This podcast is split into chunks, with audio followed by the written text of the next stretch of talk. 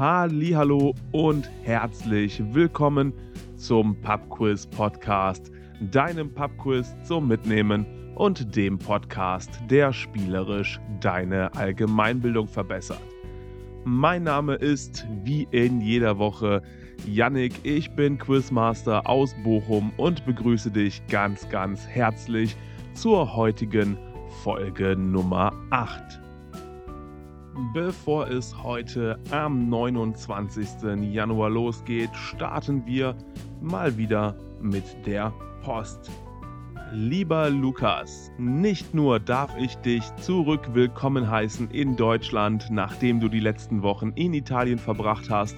Ich hoffe, du hast ganz, ganz viele tolle Eindrücke sammeln können. Ich darf dir am heutigen Montag auch zum Geburtstag gratulieren. Alles, alles Gute zum Geburtstag, lieber Lukas. Ich soll dich ganz herzlich von Tanita grüßen. Tanita, auch an dich liebe Grüße, euch beiden ganz viel Spaß bei der heutigen Folge und natürlich gut Quiz. Denk daran, dass auch du mir jederzeit gerne schreiben kannst, vor allem auf Instagram unter @pubquizpodcast oder wenn du kein Instagram hast, natürlich gerne auch eine E-Mail unter hallo@pubquizpodcast.com www.ftf.de. Bevor es an die Fragen geht, hier noch einmal schnell die Regeln. Wenn du deine Punkte zählen möchtest oder gerade sogar gegen Freunde spielst, dann darfst du dir für jede richtige Antwort einen Punkt geben. Eine Ausnahme besteht dann, wenn nach einer Person gesucht ist. Dann gibt es für den richtigen Vornamen und für den richtigen Nachnamen jeweils einen halben Punkt. Eine Ausnahme besteht von der Ausnahme, wenn die Person unter einem Mononym bekannt ist, zum Beispiel Platon, der antike Philosoph und zufälligerweise mein Hund, oder Christo, der Künstler, der den Reichstag verhüllt hat, dann gibt es natürlich für dieses Mononym den Punkt. Was spielen wir denn heute? Die aktuellen 5, unser kleiner Wochenrückblick im Quizformat gefolgt von den verrückten 10, 10 Fragen aus den verschiedensten Wissensgebieten. Wir spielen heute die 10 mit Zusammenhang. In diesem Satz fehlt doch was? Ja, mal ein etwas anderes Format. Der Zusammenhang hier heute, dass wir 10 Zitate vervollständigen gemeinsam und zum Abschluss nochmal eine klassische 10 für Kennerrunde. Es geht um TV-Spielshows, die im deutschen Fernsehen liefen also eine kleine Zeitreise zurück durch die Fernsehgeschichte. Gut, starten wir mit den aktuellen 5 und dort, wie soll es anders sein, mit Frage Nummer 1. Welcher republikanische US-Politiker galt als größte Gefahr für Donald Trump in den Vorwahlen, zog aber letzte Woche seine Kandidatur zurück? Welcher US-amerikanische Republikaner zog letzte Woche seine Kandidatur von den Vorwahlen zurück.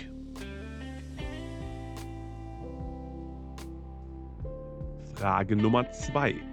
Der Nachfolgepartei der NPD, die Heimat, werden für wie viele Jahre die Mittel aus der Parteienfinanzierung gestrichen? Für wie viele Jahre bekommt die Partei Die Heimat nun keine Mittel mehr aus der Parteienfinanzierung?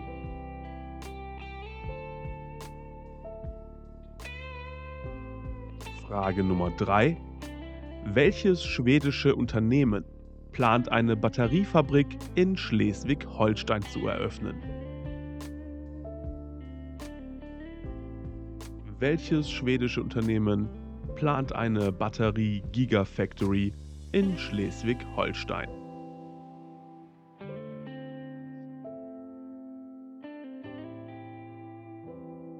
Frage Nummer 4. Ihm gehe die Energie aus. Welcher Fußballtrainer, der sein aktuelles Amt bei den Reds 2015 übernahm, verlässt den Club zum Saisonende? welcher Fußballtrainer der aktuell noch die Reds oder die Roten, das ist natürlich ein Spitzname, trainiert, verlässt den Club zum Saisonende.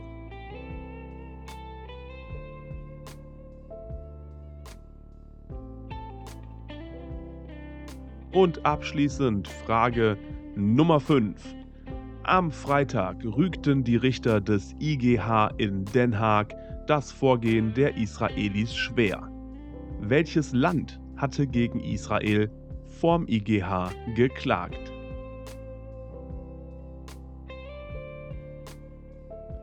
Welches Land verklagte Israel vom Internationalen Gerichtshof in Den Haag?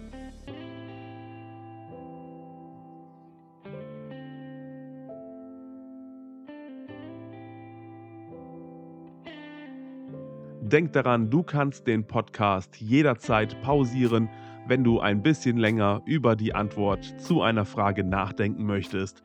Das kannst du natürlich auch nach jeder Runde machen, wie zum Beispiel jetzt, wenn du nochmal deine Antworten vervollständigen möchtest aus den aktuellen fünf. Wenn du den Podcast jetzt nicht pausierst, lösen wir unseren kleinen Wochenrückblick auf.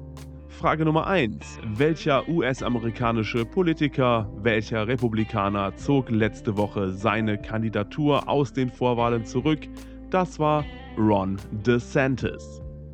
Seine Umfragewerte waren zuletzt schlecht und nun verkündet der Republikaner seine Kandidatur, um die US-Präsidentschaft zurückzuziehen. DeSantis unterstützt ab sofort, na super, den Wahlkampf von Donald Trump der prompt ankündigte, den abfälligen Spitznamen Ron the Sanctimonious nicht mehr zu benutzen. Sanctimonious, das heißt auf Deutsch so viel wie scheinheilig. Im Rennen übrig ist nun noch die ehemalige UN-Botschafterin und Ex-Gouverneurin von South Carolina, Nikki Haley.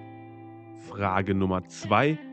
Für wie viele Jahre werden der Nachfolgepartei der NPD die Mittel aus der Parteienfinanzierung gestrichen für sechs Jahre. Das hat Karlsruhe am Mittwoch entschieden. 2017 wurde die Partei mangels Bedeutung nicht verboten, im Anschluss aber das Grundgesetz geändert, damit auch nicht verbotenen Parteien die Mittel aus der Parteifinanzierung entzogen werden können. Grund für die Entscheidung der Karlsruher Richter war, dass die Partei darauf ausgerichtet sei, die freiheitlich-demokratische Grundordnung zu beeinträchtigen oder zu beseitigen. Der Zeitraum von sechs Jahren ist jetzt erstmal gesetzlich festgeschrieben.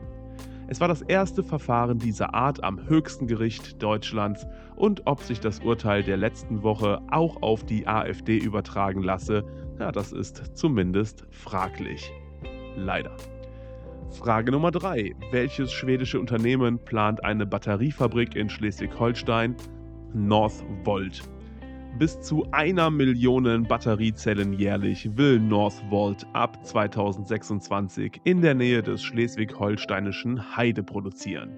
Das Mega-Investitionsvorhaben hing zuletzt vom Okay der Gemeinden Lohe-Rickelshof und Norderwörden ab, auf deren Fläche die Gigafactory entstehen und 3000 Arbeitsplätze schaffen soll. Die Northvolt-Gründer Carlson und Cerutti waren zuvor Tesla-Manager und am Bau der ersten Gigafactory Teslas beteiligt. Größter Teilhaber des Unternehmens mit Sitz in Stockholm ist mit mehr als 21 Prozent die Volkswagen-Gruppe. Frage 4. Ihm geht die Energie aus, welcher Trainer schmeißt bei den Reds hin? Naja, das ist vielleicht etwas drastisch formuliert. Wer verlässt die Reds, die Roten zum Saisonende? Jürgen Klopp die Reds, das ist der FC Liverpool. Jürgen Klopp liebt Liverpool und die Liverpooler lieben ihn. Englische Meisterschaft, FA Cup, Champions League Sieg, Club-Weltmeister, UEFA Supercup Sieg, was auch immer das ist. Naja, in seinen bald neun Jahren bei den Roten hat Jürgen Klopp mit dem Verein alles erreicht. Doch nun reicht es dem zweimaligen englischen Fußballtrainer des Jahres. Liverpool steht derzeit auf Tabellenplatz 1. Na, aufhören, wenn es am schönsten ist. Nächster Halt Bundestraineramt. Für die Heim-EM im Sommer wäre es so oder so zu spät, aber vielleicht bricht ja danach dann eine neue Ära des deutschen Verbandsfußballs an. Und abschließend Frage Nummer 5. Welches Land hatte Israel vor dem IGH in Den Haag verklagt? Das war Südafrika. Und bei so einem Thema, entschuldigt es schon mal, ist der Explainer jetzt ein bisschen länger. Ende Dezember war Südafrika gegen Israel vor den IGH gezogen und warf ihnen Verletzungen der UN-Völkermordkonvention vor. Eine Entscheidung in diesem langwierigen Hauptverfahren wird erst in Jahren erwartet, jedoch gab es jetzt am vergangenen Freitag bereits eine Entscheidung im Eilverfahren. Israel muss die Kampfhandlungen nicht einstellen, aber die Kriegsführung im Gazastreifen dürfe nicht so weitergehen wie bisher. Doch warum klagt eigentlich Südafrika in einem Konflikt im Nahen Osten? Naja, das Verhältnis von Südafrika und Israel ist schon seit Jahrzehnten belastet. In den 1960er Jahren sympathisiert die heute in Südafrika regierende ANC noch mit Israel. Die Partei begann als Widerstandsbewegung gegen das Apartheid-Regime und der junge Staat Israel war das Ergebnis einer rassistischen Vernichtungspolitik durch weiße Mächte. Diese Sympathie änderte sich aber mit den Kriegen, in denen Israel den Gazastreifen, den Sinai, das Westjordanland und Ostjerusalem eroberte. Namentlich waren das der Sechstagekrieg und der Yom Kippur-Krieg. Israel wurde nun von den afrikanischen Ländern und der ANC als Besatzungsmacht angesehen und diese solidarisierten sich mit den Palästinensern. Neben den historischen Hintergründen geht es Südafrika aber auch darum, die von den USA dominierte internationale Weltordnung herauszufordern, die es als unfair gegenüber afrikanischen und nicht westlichen Interessen ansieht. Das Verfahren vor dem Internationalen Gerichtshof, einer offiziellen anerkannten Stelle, ermöglicht es Südafrika, ein Statement zu Israels Vorgehen in Gaza abzugeben, dessen wichtigste Schutzmacht ja die USA sind. Das Statement ist, es gibt international auch Unterstützung für die Palästinenser. Nach diesem nicht ganz leichten Thema widmen wir uns zehn verrückten Quizfragen. Die verrückten zehn. Zehn Fragen aus den verschiedensten Wissensgebieten. Heute ein bisschen Entertainment, ein bisschen Sport, ein bisschen Sprache. Ja, es ist wieder aus allen Wissensgebieten was dabei. Starten wir mit Frage 1 Entertainment. Welcher Modern Talking Song wurde fast 30 Mal gecovert, zuletzt von Dieter Bohlen selbst zusammen mit Katja Krasavice und Pietro Lombardi?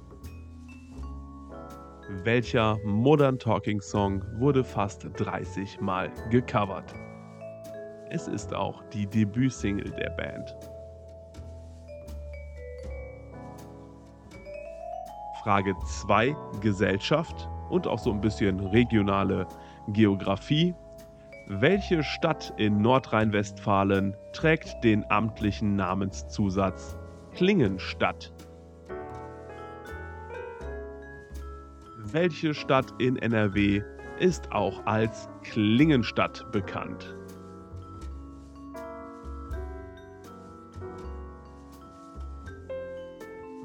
Frage 3.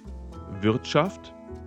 In welchem Werk prägte Adam Smith den Begriff der unsichtbaren Hand im ökonomischen Zusammenhang?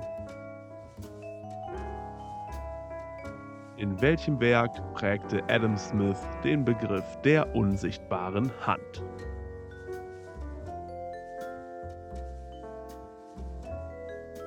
Frage 4. Sport wie breit ist ein Schwebebalken beim Geräteturnen der Frauen? Wie breit ist ein Schwebebalken?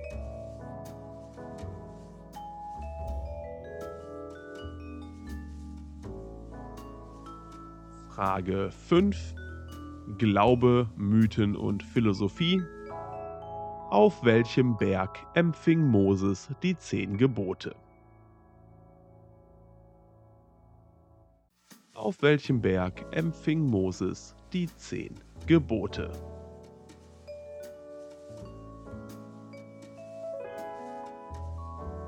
Frage 6 Sprache und Sprachen. Was ist ein Akrostichon? Was ist ein Akrostichon? Ihr könnt das gerne beschreiben als richtige Antwort. Ihr könnt aber natürlich auch ein Beispiel geben. Wenn ihr das Richtige meint, bekommt ihr hier den Punkt, wenn ihr wisst, was ein Akrostichon ist. Frage 7. Politik. Welche Partei begeht jährlich am 6. Januar das Dreikönigstreffen? Welche Partei begeht jährlich das Dreikönigstreffen?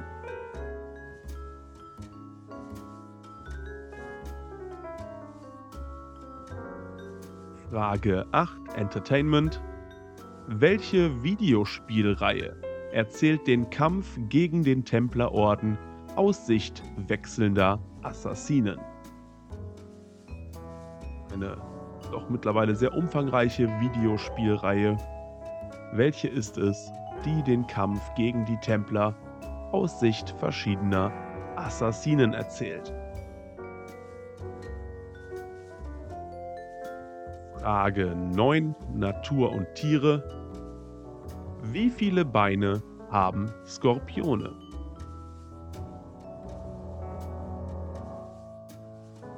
Skorpione haben wie viele Beine?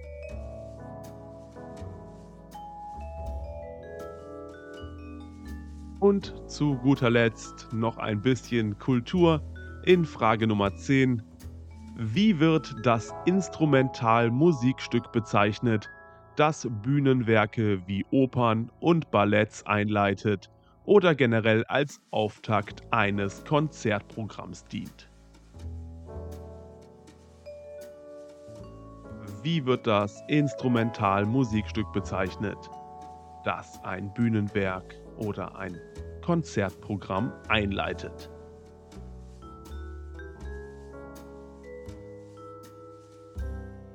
Und wie immer an dieser Stelle, ich werde nicht müde, es zu betonen, noch einmal ein großes Dankeschön an euch alle, die diesen Podcast so fleißig teilen mit der Familie, mit der Pubquiz-Gruppe und allen, die am Quizzen interessiert sein könnten. Die Hörerschaft wächst nach wie vor Woche für Woche und dafür möchte ich wie immer Danke sagen.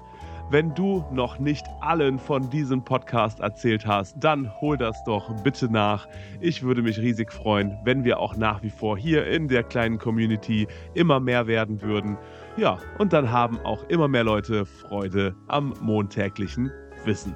Also mach doch vielleicht deiner Pappkussgruppe eine kleine Freude und teile den Podcast mit ihnen. Lösen wir die verrückten 10 auf. Frage 1. Welcher Modern Talking Hit wurde fast 30 Mal gecovert? Und, das hatte ich ja noch verraten, war auch die Debütsingle der Band You're My Heart, You're My Soul. De gustibus non est disputandum. Über Geschmack lässt sich nicht streiten und für fundierte Musikkritik ist hier auch eh kein Platz. Fakt ist aber, dass die Modern Talking Debütsingle You're My Heart, You're My Soul nach anfänglichen Startschwierigkeiten ein mega Hit wurde, der entsprechend viele Neuauflagen erfahren hat. Textautor Steve Benson ist übrigens niemand anderes als Dieter Bohlen selbst, der sich für den Text unter einem Pseudonym listen ließ. Bohlens Behauptung, auch alle Instrumente selbst eingespielt zu haben, trifft übrigens nicht zu. Frage 2 Gesellschaft. Welche Stadt in NRW trägt den amtlichen Namenszusatz Klingenstadt? Das ist die Klingenstadt Solingen. Etwa 90 Prozent der deutschen Klingen-, Schneidwaren- und Besteckhersteller Deutschlands sind in Solingen ansässig. Namhafte Betriebe sind unter anderem Zwilling, Gießer, Windmühlenmesser und Güde. Wie auch bei Lebensmitteln üblich, wenn du Folge 7 in der letzten Woche aufmerksam gehört hast, dann erinnerst du dich, unterliegen Solinger Messer einer geschützten Herkunftsangabe. Wenn also Solingen draufsteht, ist auch Solingen drin. Frage 3 Wirtschaft. In welchem Werk prägte Adam Smith den Begriff der unsichtbaren Hand? Im Werk Der Wohlstand der Nationen. Smiths Werk gilt als der Grundstein der Wirtschaftswissenschaft, die sich erst in der Folgezeit als eigenständige Wissenschaftsdisziplin etablierte. Bekannt ist vor allem die Metapher der unsichtbaren Hand, die im Originalwerk aber nur beiläufig erwähnt wird. Heute verstehen wir unter der unsichtbaren Hand die Steigerung des Gemeinwohls durch Unternehmer quasi als Nebenprodukt. Plakativ gesagt, denkt der Unternehmer als erstes an sich, dann geht es allen besser. Smith wollte aber lediglich ausdrücken, dass der Unternehmer, der aus eigenen Interessen in der Heimat statt in der Ferne investiert, auch das Gemeinwohl der Heimat steigert. Ökonom Gavin Kennedy sagt dazu, Smith habe dem Begriff keine Bedeutung zugemessen, schon gar nicht die heutige Bedeutung. Frage 4. Wie breit ist ein Schwebebalken beim Geräteturnen der Frauen? 10 cm. Der Schwebebalken ist 5 Meter lang und 10 cm breit, was ihn nicht viel breiter als einen üblichen Frauenfuß macht. Seit 1936 ist das Turnen auf dem Schwebebalken olympische Disziplin. Damals bestand das Sportgerät überwiegend noch aus Holz, heute sind gepolsterte und mit Vlies überzogene Leichtmetallprofile gängiger. Frage 5. Glaube, auf welchem Berg empfing Moses die zehn Gebote? Sinai. Und auch nur so ist es richtig. Gebel Musa bzw. Mosesberg stimmen hier nicht. Dieser Berg in Ägypten wird heute zwar überwiegend als biblischer Berg Sinai betrachtet, wurde aber nachträglich auch so genannt. Genau bekannt ist die Lage des biblischen Bergs nämlich nicht. Auf dem biblischen Berg jedenfalls wurden Mose von Gott sowohl die mündliche als auch die schriftliche Lehre, die Tora, übergeben. Der Sinai-Berg gilt damit als Ort des Ereignisses der Massenoffenbarung Gottes vor dem jüdischen Volk, ja, wo auch immer das auf der Welt gewesen sein mag. Frage 6. Sprache. Was ist ein Akrostichon? Das ist ein Text, bei dem die Anfangsbuchstaben der Zeilen wiederum ein Wort oder einen Text ergeben. Die deutsche Bezeichnung für diese Form von Gedicht oder Text ist Leistengedicht, wofür es hier natürlich auch den Punkt gibt. Also ein Akrostichon ist ein Leistengedicht. Selbst wenn dir diese Begriffe nicht sagen, hast du davon sicher mal gehört, zumindest wenn du auf Rätsel oder Detektivspiele stehst. Akrosticha können sowohl zu den Steganographien, also Texten mit verborgenen Nachrichten, als auch zu den rhetorischen Figuren zählen, je nachdem, welchen Zweck der Autor verfolgt. Beliebt sind sie letztlich auch als Eselsbrücken. Frage Nummer 7 Politik. Welche Partei begeht jährlich am 6. Januar das Dreikönigstreffen? Das ist die FDP. Die Tradition des Dreikönigstreffens im Südwesten Deutschlands geht bereits auf das Jahr 1866 zurück. Nachdem sich die damals liberale Partei Württembergs in ein rechtsliberales und linksliberales Lager gespalten hatte, gründeten sich bei den Linksliberalen zahlreiche demokratische Volksvereine, deren Vertreter am Dreikönigstag 1866 erstmals zusammenkamen. Ab den 1920er Jahren wurde ein jährliches Treffen an diesem Tag in Baden-Württemberg übrigens Feiertag Tradition. Frage 8. Welche Videospielreihe erzählt den Kampf gegen den Templerorden aus Sicht wechselnder Assassinen? Es steckt schon halb in der Frage Assassin's Creed. Bereits 2007 kam das erste Spiel der Reihe auf den Markt, Seitdem kamen zwölf weitere Haupttitel sowie zahlreiche Ableger dazu. Im Mittelpunkt steht seit jeher der Kampf zwischen Gut und Böse, zwischen denen, die raffgierig und eigennützig handeln, sowie zwischen denen, die das Gemeinwohl im Sinn haben. Der ursprüngliche Kampf zwischen Templerorden und Assassinengilde musste jedoch zeitweilens in den Hintergrund treten, da Teile der Reihe zu Zeiten spielen, zu denen an Templer überhaupt noch nicht zu denken war. Frage 9. Natur und Tiere. Wie viele Beine haben Skorpione? Es sind acht Beine.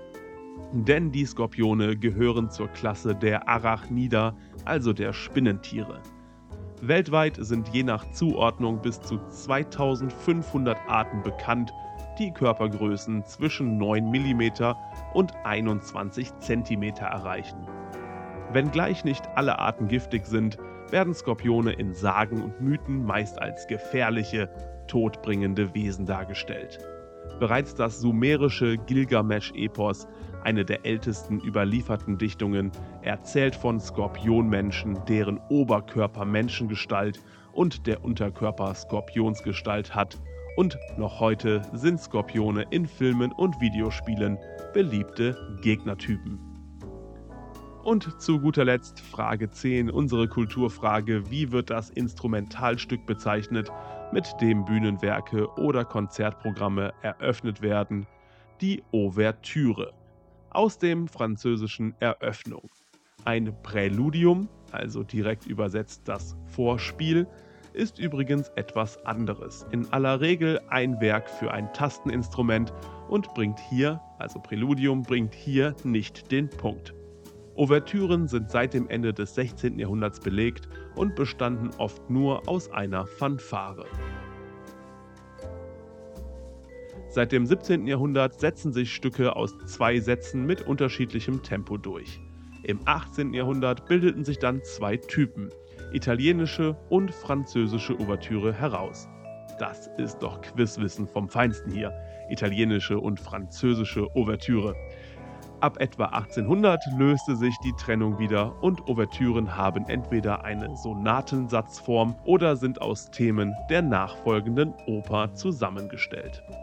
Sammel dich kurz, merk dir deine Punktzahl aus den verrückten 10, denn wir machen direkt weiter mit den 10 mit Zusammenhang.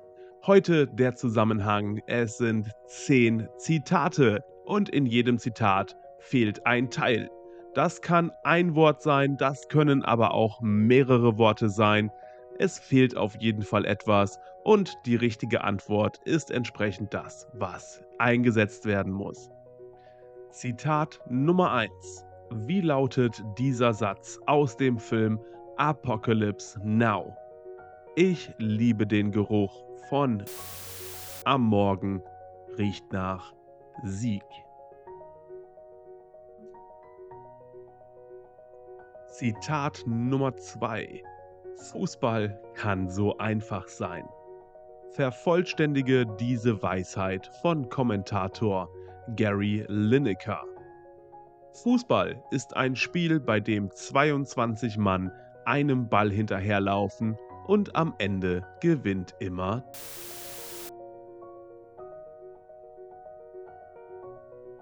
Zitat Nummer 3 Wovon war der römische Staatsmann Cato felsenfest überzeugt? Im Übrigen bin ich der Meinung, dass zerstört werden muss.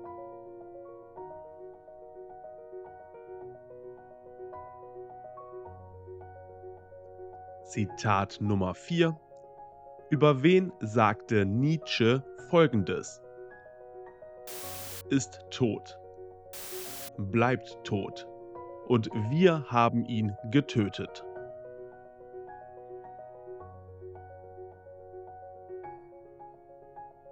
Zitat Nummer 5.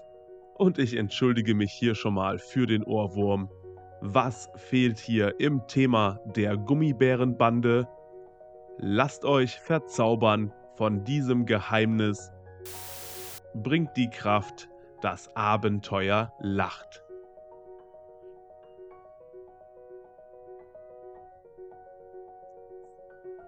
Zitat Nummer 6. Vervollständige diese Bestandsaufnahme von Andreas aus der Sendung Frauentausch. Es ist im Haus.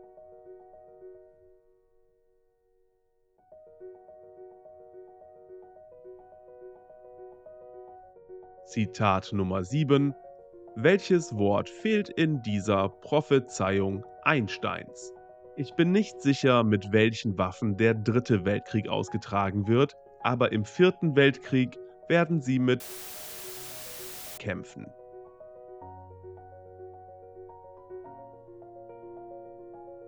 Zitat Nummer 8. Was stellt Norman Bates in Psycho hier fest? Der beste Freund eines Mannes ist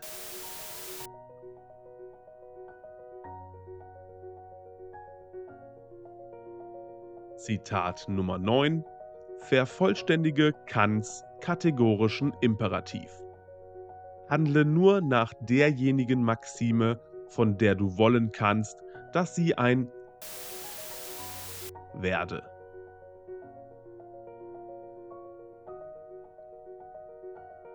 Und abschließend in Zitat Nummer 10 schon mal ein kleines Foreshadowing zu den 10 für Kenner TV-Spielshows. Welches Wort fehlt in diesem Satz aus Was bin ich mit Robert Lemke?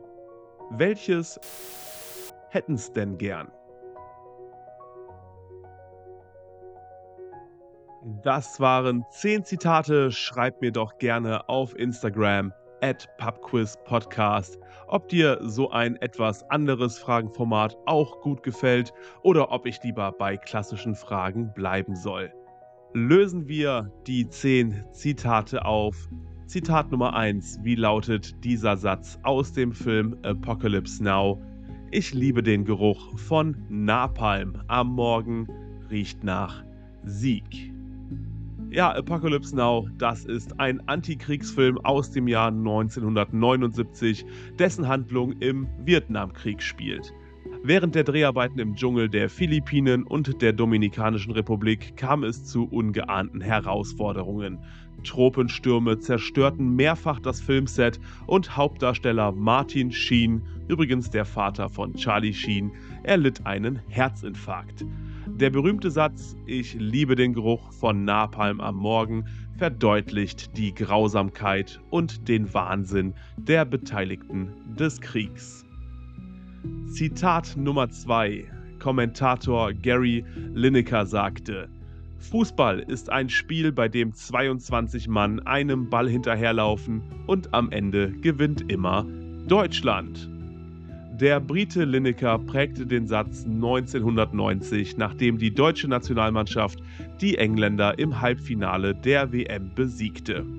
In dieser WM sollte Lineker recht behalten. Bekannterweise gewannen wir die WM in Italien. Nach der schwachen Vorstellung der DFB 11 in den letzten Jahren, insbesondere bei der WM in Katar, aktualisierte der Kommentator seinen Spruch und am Ende gewinnt immer Deutschland wenn sie es denn durch die Gruppenphase schaffen. Zitat Nummer 3. Der Staatsmann Cato war felsenfest überzeugt.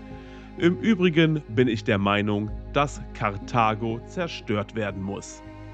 Das Zitat entstand im Kontext der Punischen Kriege zwischen Karthago und dem Römischen Reich, den beiden großen Mächten im Mittelmeerraum zu dieser Zeit. Nachdem die Römer den ersten und zweiten Punischen Krieg gewonnen hatten, blühte die Wirtschaft Karthagos entgegen der Erwartungen der Römer wieder auf. Mit zunehmendem Selbstbewusstsein der Karthager wuchs auch die Gefahr, die von ihnen ausging. Cato beantragte daher in jeder Sitzung des römischen Senats die Zerstörung Karthagos. 150 vor Christus stimmte der Senat schließlich Cato zu, was zum dritten Punischen Krieg und letztlich der Zerstörung Karthagos führte. Zitat 4 Nietzsche sagte, Gott ist tot, Gott bleibt tot und wir haben ihn getötet. Aber Gott ist tot, das hat Nietzsche zumindest in diesen Worten nie gesagt wohl aber in etwas anderen Worten dem tollen Mensch in seinem Werk Die fröhliche Wissenschaft in den Mund gelegt. Zu glauben, dass Nietzsche mit dem Aphorismus schlicht den Atheismus konstantiert, das greift etwas zu kurz. Das Verhältnis von Nietzsche, dem Sohn eines lutherischen Pfarrers, zur Religion war komplex. Mit seinen Worten drückt er die Grundkrise zur damaligen Zeit aus. Die Werte der Gesellschaft haben ihren Inhalt verloren, für die Lebenswelt der Menschen haben sie also keine Gültigkeit mehr. Gott als oberster Garant der Werte ist damit obsolet geworden. Nietzsche bedauert das nicht. Er fordert zugleich auf, neue, tragfähige Werte zu schaffen. Zitat Nummer 5, das Thema der Gummibärenbande. Lasst euch verzaubern von diesem Geheimnis. Der Saft bringt die Kraft, das Abenteuer lacht. Gummibären hüpfen hier und dort und überall. Leider kann ich überhaupt nicht singen. Ja, denn Lust hätte ich ja schon, wenn ich so den Themensong der Gummibärenbande hier zitiere. Na, aber das muss dann warten, bis das Mikrofon aus ist. Disneys Gummibärenbande, das waren 65 Folgen mittelalterliche, bärenstarke Abenteuer gegen einfältige Oger und natürlich ein Zaubertrank, der die Bären wie Gummibälle hüpfen ließ, um diese zu bekämpfen. Ich habe keine Idee, wie die Sendung eigentlich so gealtert ist, aber ich denke zumindest gerne daran zurück. Zitat Nummer 6, Andreas Bestandsaufnahme in der Sendung Frauentausch. Es ist Obst im Haus. Frauentausch ist eine Sendung, die schon seit 2003 auf RTL 2 läuft und zu meinem Erstaunen nach wie vor produziert wird. Wie der Name vermuten lässt, tauschen in der Regel Frauen die Familie und leben auf Zeit bei anderen Menschen. Um Unfriede zu stiften, könnten die Familien natürlich nicht unterschiedlicher sein. Vom sozialen Status, von den Überzeugungen oder der Lebensweise her. Manchmal entstehen dabei Sprüche, die über die Sendung hinaus Einzug in die Popkultur finden, wie eben das gesuchte Es ist Obst im Haus von Teilnehmer Andreas oder auch sein Halt, Stopp, das immer wieder bei Protesten genutzt wurde. Zitat 7 Einsteins Prophezeiung Ich bin mir nicht sicher, mit welchen Waffen der dritte Weltkrieg ausgetragen wird, aber im vierten werden sie mit Stöcken und Steinen kämpfen. Albert Einstein war nie direkt am Manhattan-Projekt oder am Bau der Atombombe beteiligt. Dennoch leistete er der Forschung an selbiger großen Vorschub, indem er einen Brief an US-Präsident Franklin D. Roosevelt schrieb. In diesem brachte er seine Sorge zum Ausdruck, die Deutschen könnten die Kraft der Kernspaltung nutzen. Die Atombombe, die bauten daraufhin die Amerikaner. Dass Einstein die hier gesuchten Worte jemals selbst gesagt hat, das ist nicht belegt. Und ehrlich gesagt ist es sogar ziemlich unwahrscheinlich. Dem Mann wird alles Mögliche zugesprochen, was er nie gesagt hat. Aber die Worte passen zu Einstein, einem Mann, der nach dem Zweiten Weltkrieg einen lebenslangen, engagierten Kampf gegen die Verbreitung dieser Massenvernichtungswaffen führte. Zitat Nummer 8. Was stellt Norman Bates in Psycho fest? Der beste Freund eines Mannes ist seine Mutter. Ah, Alfred Hitchcocks Psycho von 1960, ein Meilenstein der Filmgeschichte und des Horrors. Natürlich ist der Film aus heutiger Sicht ein wenig in die Jahre gekommen, aber an Spannung hat er meiner Meinung nach nichts eingebüßt. Bestimmte Begrifflichkeiten aus dem Film gehören einfach und unbedingt ins Quizwissen. Norman Bates betreibt das Bates Motel an einer verlassenen Straße. Sein Verhältnis zu seiner Mutter ist ganz besonders, was ja auch hier der gesuchte Satz ausdrückt. Marion wird unter der Dusche Opfer eines Mordes. Die wohl berühmteste Szene des Films ist diese Duschszene. Zitat Nummer 9, der kategorische Imperativ von Kant, handle nur nach derjenigen Maxime, von der du wollen kannst, dass sie ein allgemeines Gesetz werde. Zuerst Nietzsche und jetzt Kant. Für die heutige Folge habe ich mir die ganz, ganz kleinen, ganz leichten Themen rausgesucht. Und ich muss zugeben, ich habe mich sehr schwer damit getan, hier eine gute Erklärung zu recherchieren und zusammenzufassen. Für eine gute Einordnung von Immanuel Kants Werk ist unheimlich viel Vorwissen nötig, für das hier an der Stelle einfach kein Platz ist. Daher kommen hier einfach ein paar Dinge, die meiner Meinung nach zum Quizwissen rund um Kant gehören. Kant lebte vornehmlich im 18. Jahrhundert, starb 1804 und seine drei Hauptwerke werden als die drei Kritiken zusammengefasst. Sie heißen die Kritik der reinen Vernunft, Kritik der praktischen Vernunft und Kritik der Urteilskraft.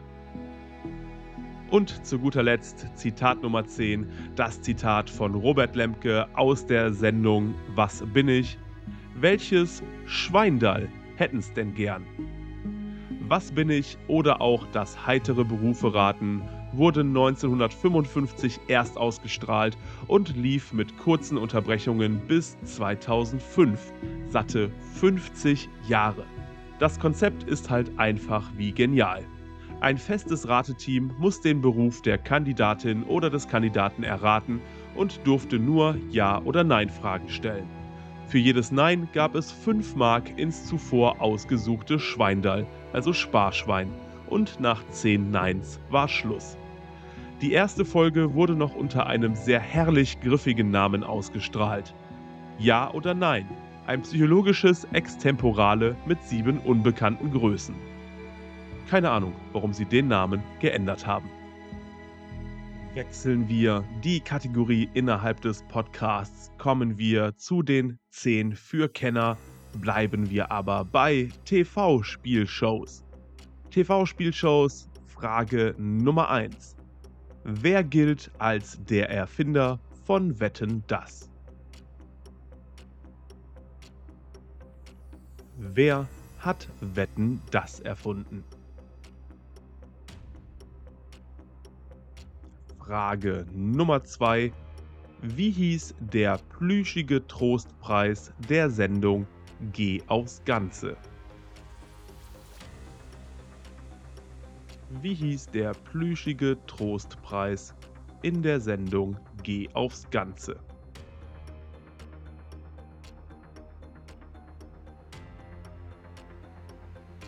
Frage Nummer 3.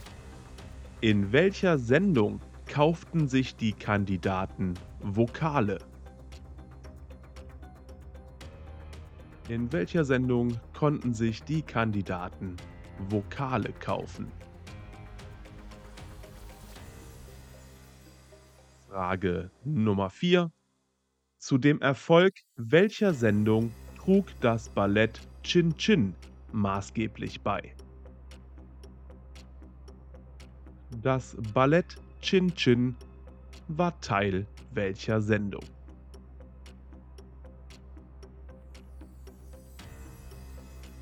Frage Nummer 5. In welcher Sendung wurden besondere Leistungen der Kandidaten mit dem Ausruf Das war Spitze gewürdigt.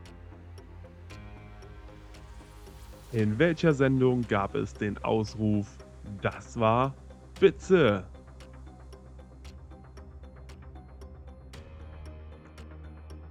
Frage Nummer 6. Wie hieß der erste Millionengewinner der Sendung Wer wird Millionär? Wer konnte als erstes die Millionen bei Günther Jauch bei Wer wird Millionär abräumen?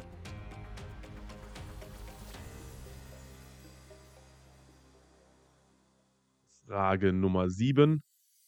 Wie heißt die Journalistin mit eigener MDR Talkshow, die in der Spielshow Wer stiehlt mir die Show das Finale moderiert? Welche Journalistin moderiert in Wer stiehlt mir die Show das Finale?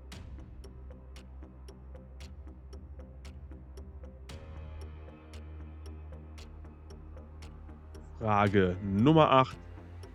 Welche von Elton moderierte Show in der Show war wiederkehrendes Element von TV Total und Schlag den Raab und wurde mittlerweile als eigene Sendung adaptiert? Wie heißt die Quizshow in der Show bei TV Total und Schlag den Raab?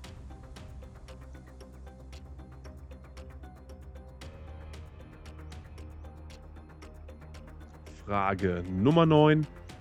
Wer war in einer Ausgabe von 1987 der Sendung Der große Preis der Experte zum Thema Ephraim Kishon? Wer war in einer Sendung Der große Preis der Experte zum Thema Ephraim Kishon?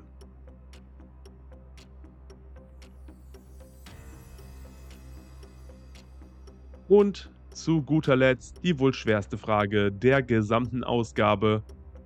Wie hieß die von Hans-Joachim Kuhlenkampf moderierte Sendung, bevor sie nach kurzer Zeit in Der große Wurf umbenannt wurde? Also, wie hieß Der große Wurf, bevor die Sendung Der große Wurf hieß?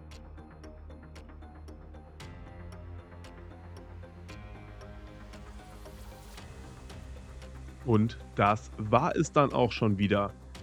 Zehn Fragen rund um TV-Spielshows, ein bisschen was Historisches, einiges Historisches, ein bisschen was Modernes und bestimmt der ein oder andere Punkt für dich dabei. Oder? Lösen wir auf, kommen wir zur Auflösung unserer Kennerrunde über TV-Spielshows. Frage 1. Der Erfinder von Wetten das. Das war Frank Elstner. Der deutsch-luxemburgische Moderator hat nicht nur durch die ersten 39 Sendungen der Eurovision Gemeinschaftsproduktion geführt, sondern er fand das Format im Jahr 1981 auch. Nach sechs Jahren gab er die Sendung an Thomas Gottschalk ab, weil Elstner das Gefühl hatte, er wolle Platz für jemand Jüngeres machen, damit sich die Sendung weiterentwickeln könne. Dass Gottschalk bei seiner letzten Wetten das Sendung 73 sein würde, ja, das konnte der damals 45-jährige Elsner ja nicht ahnen. Frage 2. Wie hieß der plüschige Trostpreis in Geh aufs Ganze? Der Zonk. Das Prinzip von Geh aufs Ganze drehte sich darum, dass die Kandidaten immer wieder aus verschiedenen Dingen auswählen mussten. Seien es Umschläge, Kisten oder Tore, immer ohne zu wissen, was sich dahinter versteckt. Der Zonk, eine rot-schwarze Plüschratte, fungierte dabei als Niete. Das Finale ist ein praktisches Beispiel des sogenannten Ziegenproblems. Der Kandidat muss aus drei Toren auswählen. Hinter ihnen ist je ein Hauptgewinn, ein mittlerer Gewinn und einmal der Zonk als Niete. Nach der ersten Entscheidung wird zuerst eines der nicht gewählten Tore geöffnet, in der Regel das mit dem mittleren Gewinn. Der Kandidat kann sich nun neu entscheiden, blind zwischen Hauptgewinn oder Niete. Die Fragestellung, ob jetzt gewechselt werden sollte, ähnelt dem Ziegenproblem, bei dem unter Umständen ein Wechsel die statistische Gewinnwahrscheinlichkeit für den Hauptgewinn von ein Drittel, zuvor mit drei Toren, auf nun zwei Drittel erhöhen kann. Frage 3. In welcher Sendung kauften sich die Kandidaten Vokale? Das war beim Glücksrad. In dieser Sendung wurden Wörter oder Sätze gesucht, die die Kandidaten durch das Erraten von Buchstaben aufdeckten. Für richtig geratene Konsonanten bekamen sie dafür den am Glücksrad erdrehten Betrag. Vokale hingegen mussten sie kaufen.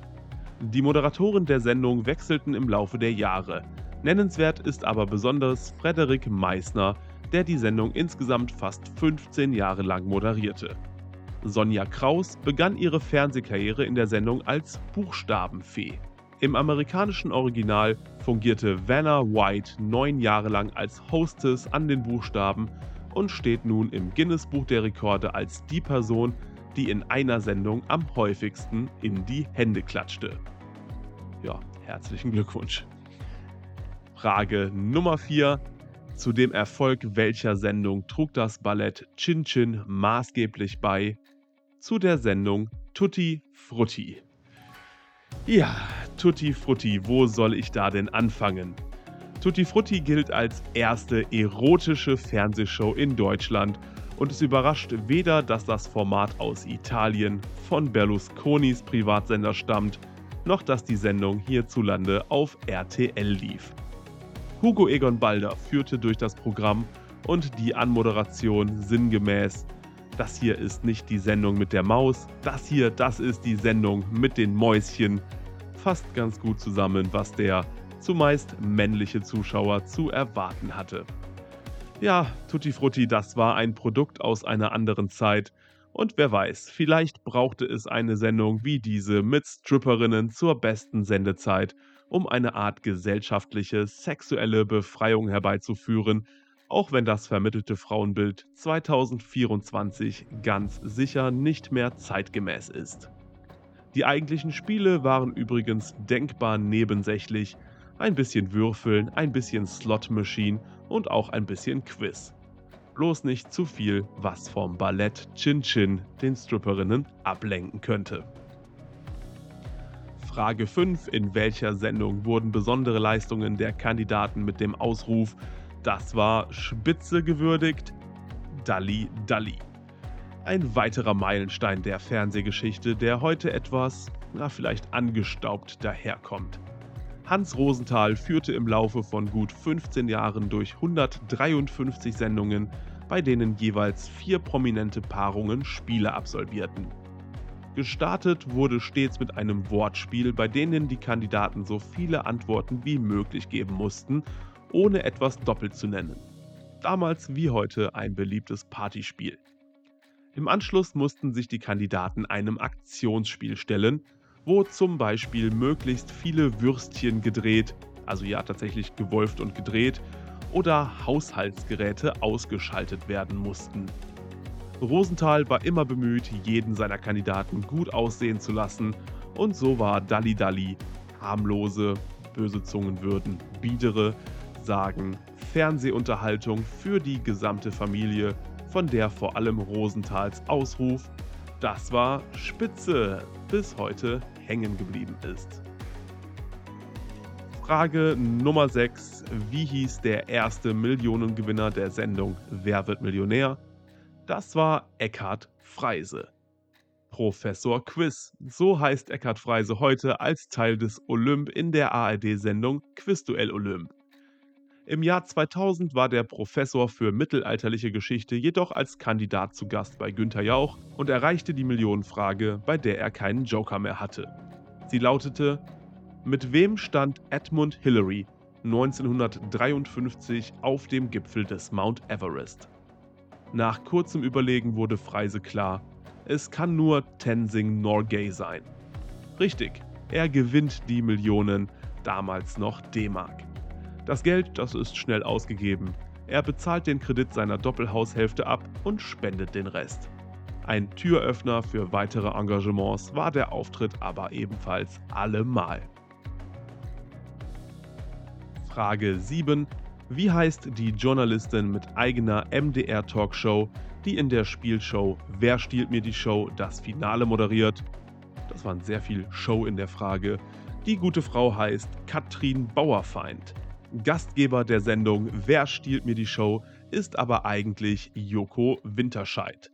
Drei Prominente, die durch eine Staffel hinweg nicht wechseln und eine wechselnde, zuvor gecastete, nicht berühmte Person die sogenannte Wildcard, treten gegen den Moderator an, um diesem, der Titel erlässt es erahnen, die Show zu stehlen und diese in der nächsten Ausgabe zu moderieren. Die Chance dazu, also Yoko die Show zu stehlen, die gibt es im Finale, für das sich ein Teilnehmer aus dem Ratepanel im Laufe der Sendung qualifiziert. Weil Winterscheid im Finale selbst zum Spieler wird, übernimmt die Moderation die hier gesuchte Katrin Bauerfeind. Frage 8. Welche von Elton moderierte Show in der Show war wiederkehrendes Element von TV Total und Schlag den Raab und wurde mittlerweile als eigene Sendung adaptiert?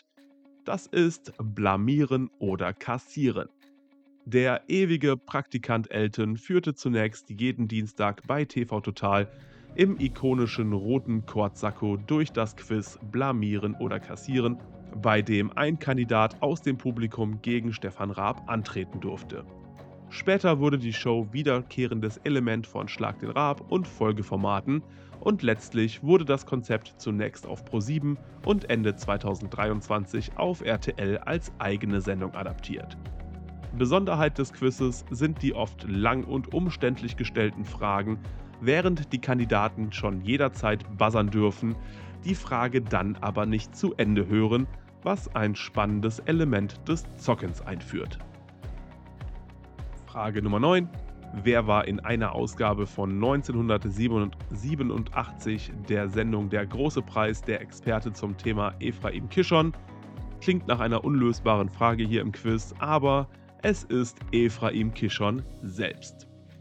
Der große Preis war eine Quizsendung, die zwischen 1974 und 1992 von Wim Tölke moderiert wurde. Jede Kandidatin und jeder Kandidat wurde mit einem Fachgebiet, das nichts mit ihrem Beruf zu tun haben durfte, vorgestellt und in diesem besonders auf Herz und Niere geprüft. Zur Überprüfung der Antworten wurde jeweils ein Experte bestellt, oft Professoren oder renommierte Autoren auf dem Gebiet. Im Falle von Kandidat Joachim Titz, der als Experte für die Werke des israelischen Satirikers Ephraim Kishon vorgestellt wurde, war der Experte Kishon selbst. Er war gerade eh in der Nähe als Gast der Frankfurter Buchmesse. Neben den Quizfragen zum eigenen Fachgebiet wurden den Kandidaten aber auch weitere Fragen zum Allgemeinwissen gestellt. Und zu guter Letzt, wie hieß die von Hans-Joachim Kuhlenkampf moderierte Sendung, bevor sie nach kurzer Zeit in Der große Wurf umbenannt wurde? Das war das Quiz ohne Titel. Zur Ausstrahlung der ersten Folge der Quizshow 1959 hatte die Sendung noch keinen Namen. Sie wurde schlicht als Quiz ohne Titel angekündigt. Bereits zur zweiten Folge hatte dann anscheinend doch jemand eine Idee und die Sendung hieß fortan Der große Wurf. Einen mittelschweren Skandal löste Moderator Hans-Joachim Kuhlenkampf, genannt Kuli, in der ersten Ausgabe ohne Titel aus, da er die Zuschauer in der DDR begrüßte und nicht wie sonst die Zuschauer der sowjetischen Besatzungszone oder der Sowjetzone oder zumindest der sogenannten DDR. Aus der Politik erhielt er massive Vorwürfe, da dies eine Anerkennung des Unrechtsstaates in Mitteldeutschland sei. Er selbst tat die Diskussion als Krampf um Worte ab. Und jetzt war es das wirklich. Meine Güte, die längste Ausgabe des Pubquiz Podcasts bisher. Ich werde versprechen, mich dauerhaft auf eine Stunde zu beschränken.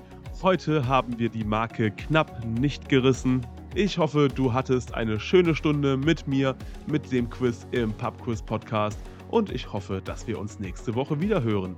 Bis dahin, empfiehl den Pubquiz Podcast gerne weiter. Und falls du diese Woche noch zum Pubquiz gehst, wünsche ich dir gut Quiz und ganz, ganz viel Erfolg. Ciao.